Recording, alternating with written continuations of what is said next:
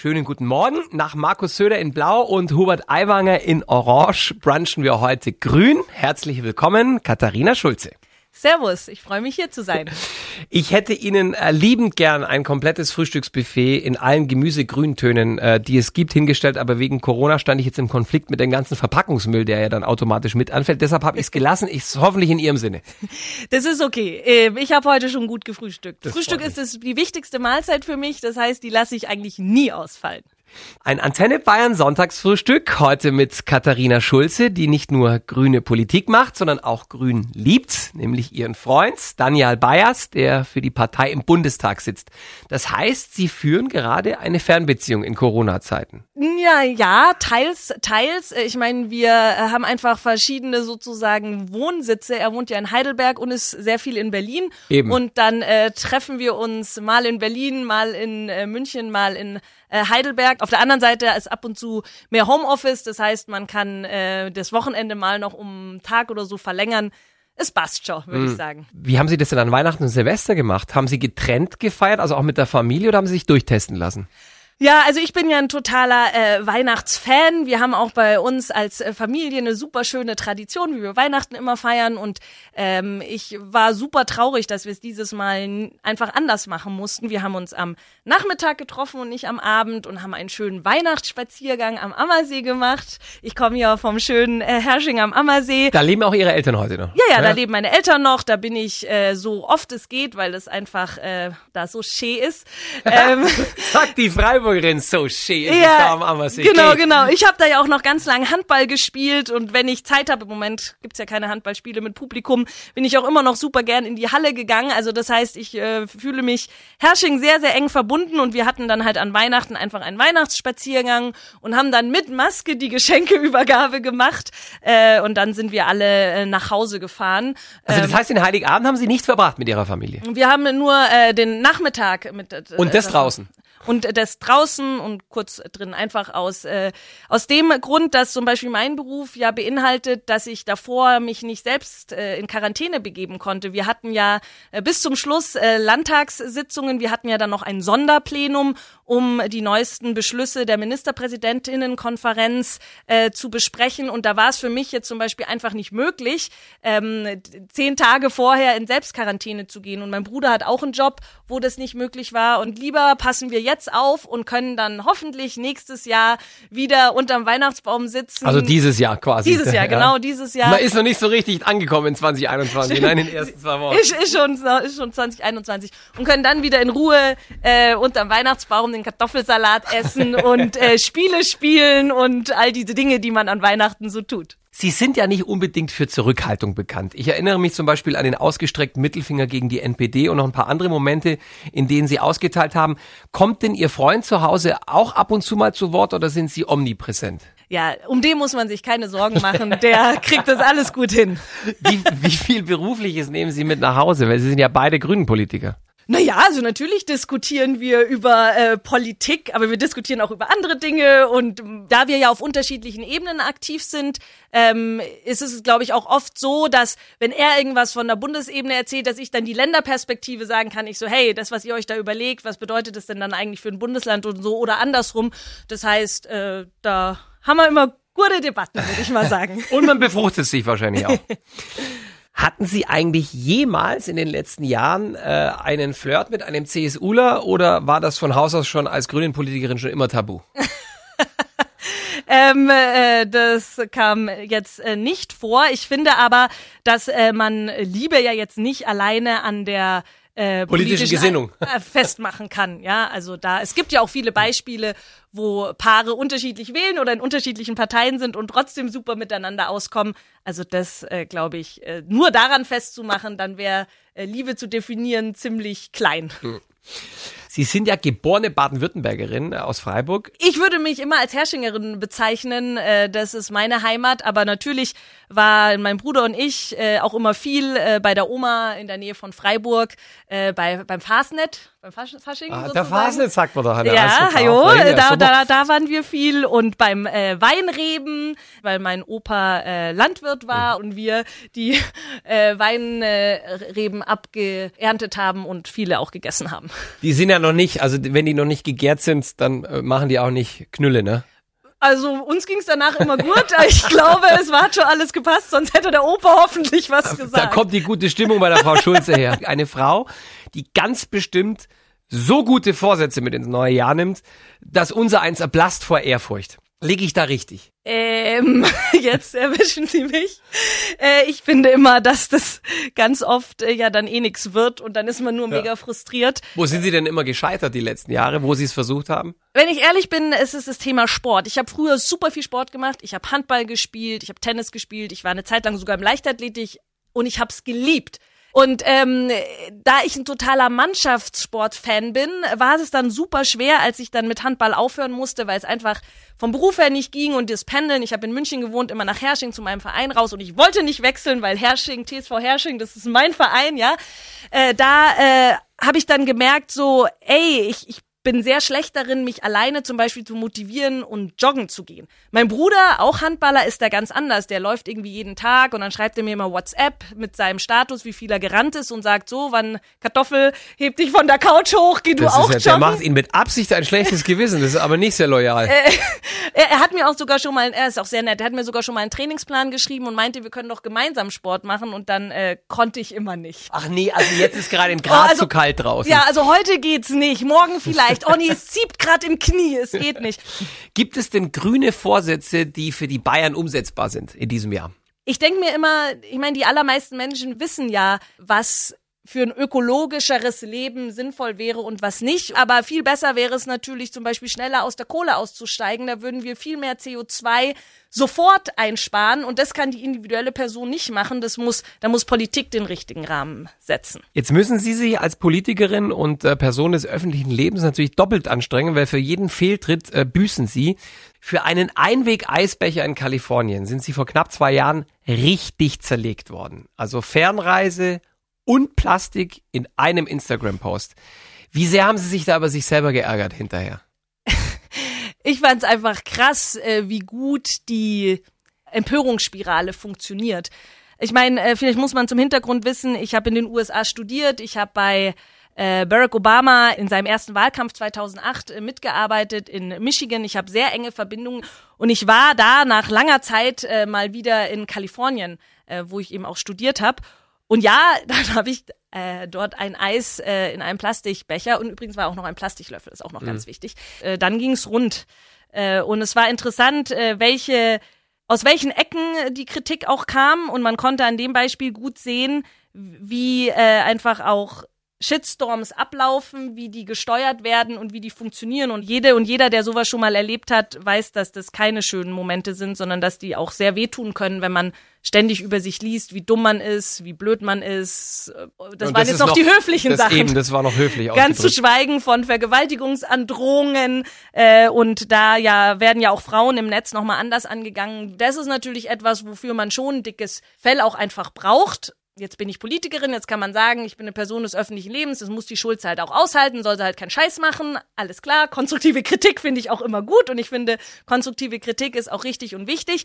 Aber wenn es halt in die Beleidigung, in die Bedrohung, in die Morddrohungsrichtung geht, dann sind halt einfach Grenzen überschritten. Und was ist mit den Menschen, die jetzt äh, zum Beispiel nicht das Privileg haben, wie ich, ein Büro zu haben, die mir helfen, die Kommentare zu sichten und die Kommentare auch anzuzeigen. Was äh, ist mit den Menschen, die ehrenamtlich aktiv sind und sich auf einmal in der Mitte eines Shitstorms äh, online ähm, äh, befinden? Da passiert es dann halt ganz oft, dass die Leute sich dann aus dem öffentlichen Leben und aus dem Miteinander zurückziehen. Und das ist für unsere Demokratie hochschädlich. Und darum sage ich immer, nicht, nicht ich oder nicht die Demokratinnen und Demokraten müssen aus dem Netz weichen, die Hasser und die Hetzer müssen aus dem Netz weichen. Der Johannes aus Herrin in Mittelfranken fragt unter antenne.de, ob sie sich gegen Corona impfen lassen würden. Äh, ich bin ein großer Impffan, weil Impfen einfach Leben rettet und sobald ich dran bin, strecke ich meinen Oberarm der Spritze entgegen und freue mich drauf. Wie überzeugt man Menschen, die mit Schnitzel und Gulasch aufgewachsen sind, die Currywurst und Nackensteaks lieben, fürs Klima und natürlich auch fürs Tierwohl weniger oder möglicherweise sogar gar kein Fleisch mehr zu essen. Das ist eine der größten Herausforderungen für die Welt. Wie gehen Sie das Thema an? Weil verbieten ist keine Lösung. Weitermachen wie bisher aber auch nicht. Bei mir war es einfach ein schleichender Prozess. Ich habe mich ein bisschen mehr damit beschäftigt, ich habe ein bisschen mehr gelesen, ich habe diese furchtbaren Bilder der Massentierhaltung gesehen, wo es einem ja wirklich schlecht wird. Und dann habe ich so nach und nach einfach weniger Fleisch gegessen und irgendwann habe ich gemerkt, puh, also Mir fehlt irgendwie, ver irgendwie vermisse ich es nicht, ja. Ähm, dann hatte ich noch mal einen Rückfall, da war ich nämlich äh, in, in Polen, war ich da unterwegs, habe ich so eine ähm, Osteuropa-Tour gemacht. Und da war ich Couchsurfing und war bei einer super netten Familie und durfte da übernachten. Und die Mutter hat an meinem letzten Abend äh, extra für mich gekocht und ich meine, die Polen essen ja sehr fleischlastig. Und sie hatte riesen aufgetischt, war super stolz. Wir haben uns mit Händen und Füßen unterhalten und ich dachte mir, shit, das ist jetzt mega unhöflich, wenn ich jetzt hier irgendwie nur die drei Salatblätter esse, ja? Und dann war ich wirklich in so einem Konflikt, weil ich mir dachte, ich, ich, was mache ich denn jetzt? Und dann habe ich mir gedacht, okay, also jetzt esse ich einfach ein bisschen, da bin ich dann mhm. nicht so dogmatisch. So, und ich glaube auch, dass das der Schlüssel ist. Ich glaube, dass wenn du immer probierst, 110 Prozent Dinge zu machen, ich meine, daran werden wir alle ständig scheitern, sondern es geht Wir sind doch, alle fehlbar, das ist einfach so, ja. Absolut, und es geht doch darum, einfach den guten Mittelweg zu haben. Und wenn Leute sich überlegen oder sich vielleicht einen Neujahrsvorsatz genommen haben, weniger Fleisch zu essen, dann kann ich nur sagen, ja, geht den Weg einfach weiter, informiert euch. Wie immer im Leben gibt's ja auch Zwischenschritte, die man begehen kann, um dann zum Ziel zu kommen. Das, glaube ich, ist wichtig. Würden Sie als Vegetarier ein Laborfleisch essen, wenn kein Tier dafür sterben musste? Habe ich jetzt gerade im Moment kein Verlangen danach, weil ich. Äh, Sie sind haben schon, Sie sind entwöhnt quasi schon. Ich ja, also da sind ja auch Menschen unterschiedlich und bei mir ist es einfach so, dass ich jetzt äh, Fleisch äh, nicht äh, vermisse. Deswegen finde ich die Sachen, die ich esse, soweit gut und brauche äh, das bräuchte das jetzt nicht. Aber es gibt vielleicht andere Leute, die das gut und gerne essen würden. Dann ist es doch fein. Jetzt ist unsere bayerische Landwirtschaft finde ich, mitunter das Wertvollste, was wir haben. Und trotzdem geben jedes Jahr zig kleine Familienbetriebe auf. Ich verstehe es irgendwie nicht. Alle wünschen sich weg von den Agrarfabriken, aber die Landwirtinnen und Landwirte, die sich 365 Tage im Jahr den Hintern aufreißen, kommen nicht über die Runden. Wo ist der Fehler? Der Fehler ähm, liegt beim Thema Subventionen. Ich, äh, ich meine, dass äh, der Staat oder auch die Europäische Union äh, die Landwirtschaft finanziell unterstützt, ist legitim und richtig, aber die Frage ist halt, welche Art von Landwirtschaft? Und da gibt's halt einfach auch große Lobbyinteressen auf europäischer Ebene, die halt jetzt nicht so Interesse haben, diese Subventionen massiv umzuschichten. Ja, man weil spricht von der Agrarmafia. Genau, weil es da einfach um auch viel, viel Geld geht. Und da, glaube ich, braucht es einfach äh, mutige Koalitionen, ähm, die sich dem entgegenstellen und der Landwirtschaft helfen, wieder vielleicht auch ein bisschen ursprünglicher beziehungsweise dafür zu sorgen, dass nicht nur die Starken und Großen überleben. Frauen, die im Sternzeichen Zwilling geboren sind, sind, so steht's da, leicht beeinflussbar und flatterhaft. Trifft das auch auf euren und meinen Gast heute im Antenne Bayern Sonntagsfrühstück zu? Das ist die große Frage. Die bayerische Grünchefin Katharina Schulze, was würden Sie sagen? Hm, also äh, mir wird auf der anderen Seite immer vorgeworfen, dass wenn ich äh, manchmal zu hart für meine Positionen ringe, das heißt, das würde ja dann äh, gegen das Flatterhafte äh, sprechen. Das heißt, äh, weiß nicht, was steht in dem Horoskop noch? Das würde ich jetzt erstmal nicht so unterschreiben. Aber vielleicht gibt's noch was anderes. Nur wenige kennen ihr zweites Gesicht, was ja man ah. Zwillingen immer nachsagt. Ja, dazu, dazu möchte ich mich jetzt nicht äußern. das hatte ich befürchtet. Aber es ist ihr gutes Recht. Ruhig da sitzen zu müssen, ist für sie die größte Strafe. Ah, okay, da fühle ich mich jetzt ein bisschen ertappt, weil ich schon ein sehr aktiver Mensch bin. Äh, und ähm, ja, da würde ich jetzt eher einen Haken dahinter setzen. Die Zwillingsfrau flirtet sehr, sehr gerne, ohne feste Absichten zu haben. Ich weiß nicht, wovon Sie sprechen. sie bindet sich nur langfristig, wenn man sie an der langen Leine lässt. Auch hierzu kein Kommentar.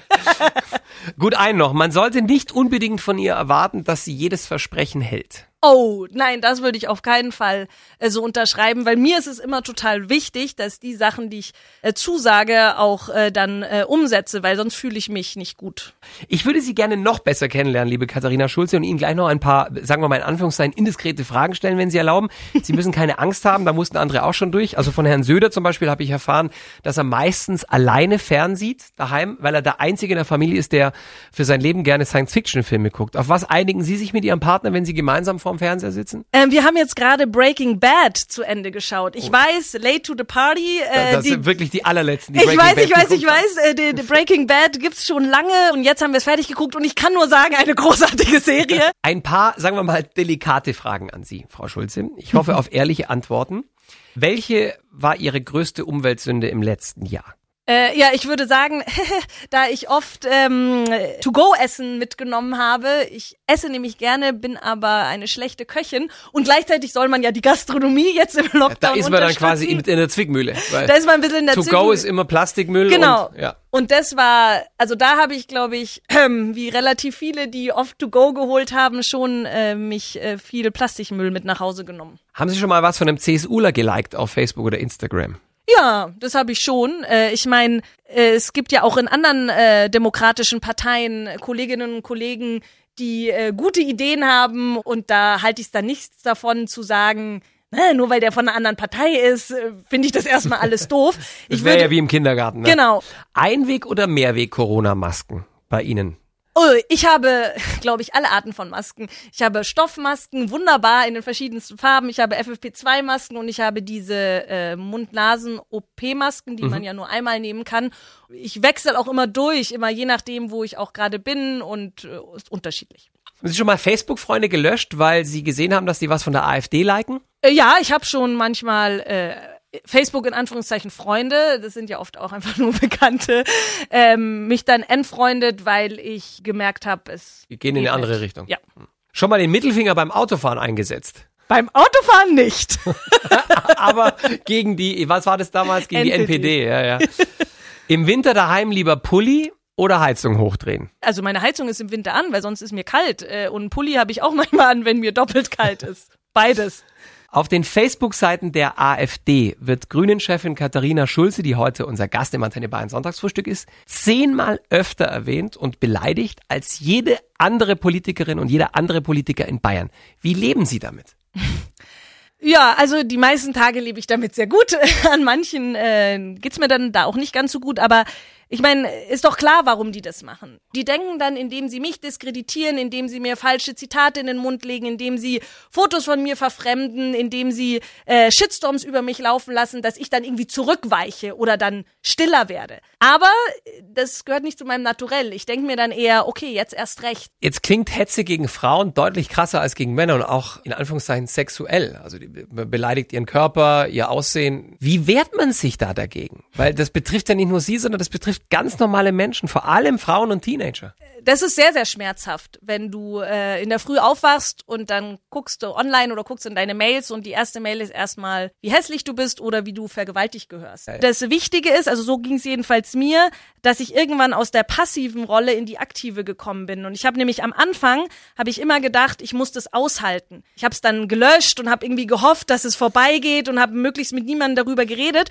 Und irgendwann habe ich gedacht, Moment mal, ich muss das überhaupt nicht aushalten. Niemand muss Hass und Hetze aushalten und ich, ich kann und ich muss mich wehren. Ich habe schon einige Erfolge erzielt, wo die Polizei ganz toll ermittelt hat und dann die Person auch äh, ausfindig, ausfindig gemacht hat. Aber es gibt natürlich auch ganz viele Verfahren, die einfach eingestellt werden äh, und das ist natürlich schon frustrierend. Und darum fordern wir Grüne ja auch, dass es eine Online-Polizeiwache in Bayern gibt, so dass jede Bürgerin und jeder Bürger Hate Speech im Netz bequem von zu Hause anzeigen kann. Wir haben im Moment ja noch Waffenungleichheit. Der Hasser kann nachts um 23.30 Uhr gemütlich auf dem Sofa sitzen und der Ehrenamt ehrenamtlichen äh, Feuerwehrsfrau, die sich für Flüchtlinge zum Beispiel einsetzt, eine Vergewaltigungsandrohung ins Postfach schicken. Wenn die das anzeigen will, muss die am nächsten Tag auf ihre Polizeibehörde latschen, das alles zu Protokoll geben, ist ein Riesenaufwand. Und ich möchte, dass in Zukunft die Betroffene oder der Betroffene genauso leicht vom Sofa aus einen Screenshot machen kann online das anzeigen kann, dann hat die Polizei das auch gleich digital in ihrem System und kann die Ermittlungen beginnen. Und das ist, glaube ich, etwas, was wir dringend bräuchten, um dem Hass im Netz Einhalt zu gebieten. Liebe Frau Schulze, werden wir ein, ein besseres Bayern sein, wenn wir Corona irgendwann hinter uns haben? Ich glaube, es wird anders sein, weil wir alle diese schlimme und anstrengende Erfahrung miterlebt haben. Ich meine, das kann man ja nicht mehr abstreifen. Und darum glaube ich, äh, dass wenn wir das irgendwann gemeinsam überwunden haben, äh, freue ich mich auf jeden Fall erstmal wieder alle Menschen, die ich lieb habe, zu umarmen.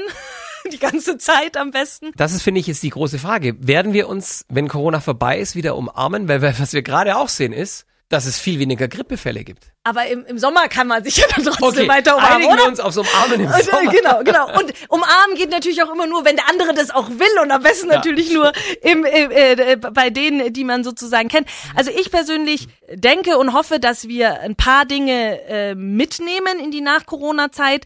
Zum Beispiel, äh, was ja schon sehr spannend ist, dass auf einmal Homeoffice in ganz viel mehr Bereichen möglich ist, wie man früher dachte.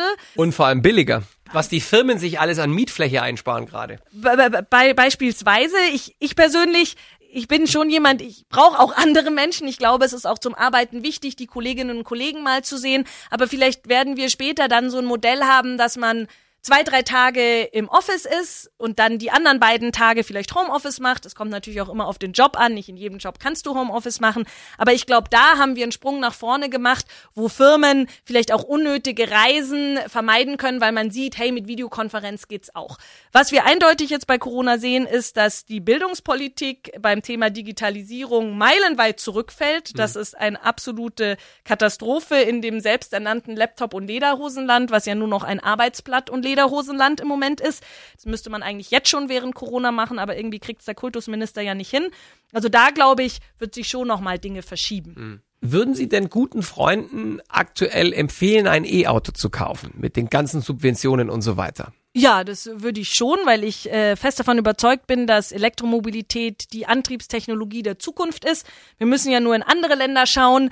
Die haben schon längst den, äh, das Ende des Verbrenners verkündet und ich glaube Ah, auch. der Herr Söder auch, ne? Mit 2035 zumindest. Und gleichzeitig will er das äh, eine Prämie für den äh, für den Verbrenner weiterhaben. Der ist ja da nicht immer ganz so konsequent. Aber ich glaube auch, dass das für unsere Automobilindustrie entscheidend ist, äh, dass äh, jetzt klar wird, dass die Zukunftsmusik in der Elektromobilität spielt und nicht mehr im Verbrenner. Bereitet Ihnen diese Lithium-Geschichte Kopfschmerzen? Weil es ist ja unumstritten, dass das halt auch negative Umweltauswirkungen hat, ne? Also für diese Batterien. Weil man diskutiert immer über Rodung von Regenwäldern äh, oder Eingriff in die Natur wegen Futtermittelanbau oder Palmölgewinnung in Südamerika. Aber es wird ja auch eingegriffen wegen Lithiumgewinnung. Ja, aber da darf man nicht vergessen, dass Lithium äh, in ganz vielen äh, Sachen, äh, die wir besitzen, drin ist. Und davor hat es die Leute irgendwie nicht so auf die Palme gebracht. Es gibt jetzt auch schon äh, erste Forschungsergebnisse, dass man Batterien ohne Lithium ähm, äh, wohl herstellen kann. Und ich glaube, dass da die Forschung und Entwicklung noch große Schritte machen äh, wird. Und darum glaube ich, ist es auch so entscheidend, jetzt endlich mal den Ausstieg aus dem Verbrenner festzusetzen, damit die ganze Forschung, Entwicklung, das ganze Geld, die Ideen in diese andere Richtung äh, gelenkt werden und man nicht an einem Produkt äh, festhält, was in meinen Augen äh, keine Zukunft mehr hat. Werden Sie Angela Merkel vermissen? Wenn Sie jetzt, ich meine, es ist das letzte Jahr. Ja, ich werde sie schon vermissen. Ich meine, ähm, kann ein Mann Bundeskanzler, frage ich nur. ähm, ich meine, die, die für, für, solange ich Politik sehr aktiv mitverfolge, war irgendwie Angela Merkel immer da. Und äh, wenn man sich so anguckt, gerade in den internationalen Verhandlungen, wer da auf den anderen Seiten rumspringt, von einem Trump angefangen zu irgendwelchen anderen äh, Erdogan, Herren, Orban. äh, Herren, ja, da äh, bin ich äh, dann immer ganz froh, wenn ich Angela Merkel dort sitzen sehe und mir denke, gut, äh, die, die Frau äh, hat, glaube ich, auch schon viel erlebt und könnte in so einem Sonntagsfrühstück einiges erzählen. Sie haben letztes Jahr ein Buch geschrieben, das heißt Mut geben statt Angst machen. Was macht Ihnen denn Mut in diesen schwierigen Zeiten? Mir machen äh, Mut die vielen Menschen in unserem Land, die jeden Tag schon für ein besseres Morgen arbeiten, die ehrenamtlich aktiv sind, die unternehmerisch aktiv sind, die an Lösungen arbeiten oder die Lösungen schon haben, wie wir eine bessere Zukunft für alle gestalten können. Und darum bin ich fest davon überzeugt, dass wir die großen Herausforderungen in unserer Gesellschaft anpacken können und das auch schaffen werden, wenn wir diesen Spirit, dieses Engagement positiv unterstützen und fördern. Und ich finde nicht schlimmer, wie all die Menschen, die immer am Jammern und am Meckern sind oder noch schlimmer den anderen Angst machen. Ich glaube, dass wenn wir Veränderungen ähm, haben möchten und die voranbringen möchten, dann müssen wir mutig diese Zukunft gestalten. Und da braucht es eine Politik, die genau diesen Spirit fördert und nicht zurückdrängt. Und es braucht natürlich Menschen, die auch bereit sind, da auch mal ein Wagnis zu gehen und zu sagen, hey, natürlich ist die Zukunft ungewiss. War sie aber auch schon immer. Aber wir probieren jetzt das Beste draus zu machen. Und darum plädiere ich immer für mehr Mut statt Angst. Ich glaube, dass das wichtig ist. Liebe Frau Schulz, es war schön, dass Sie da waren. Ja, äh, vielen Dank. Und alles Gute. Bleiben Sie gesund. Ebenso.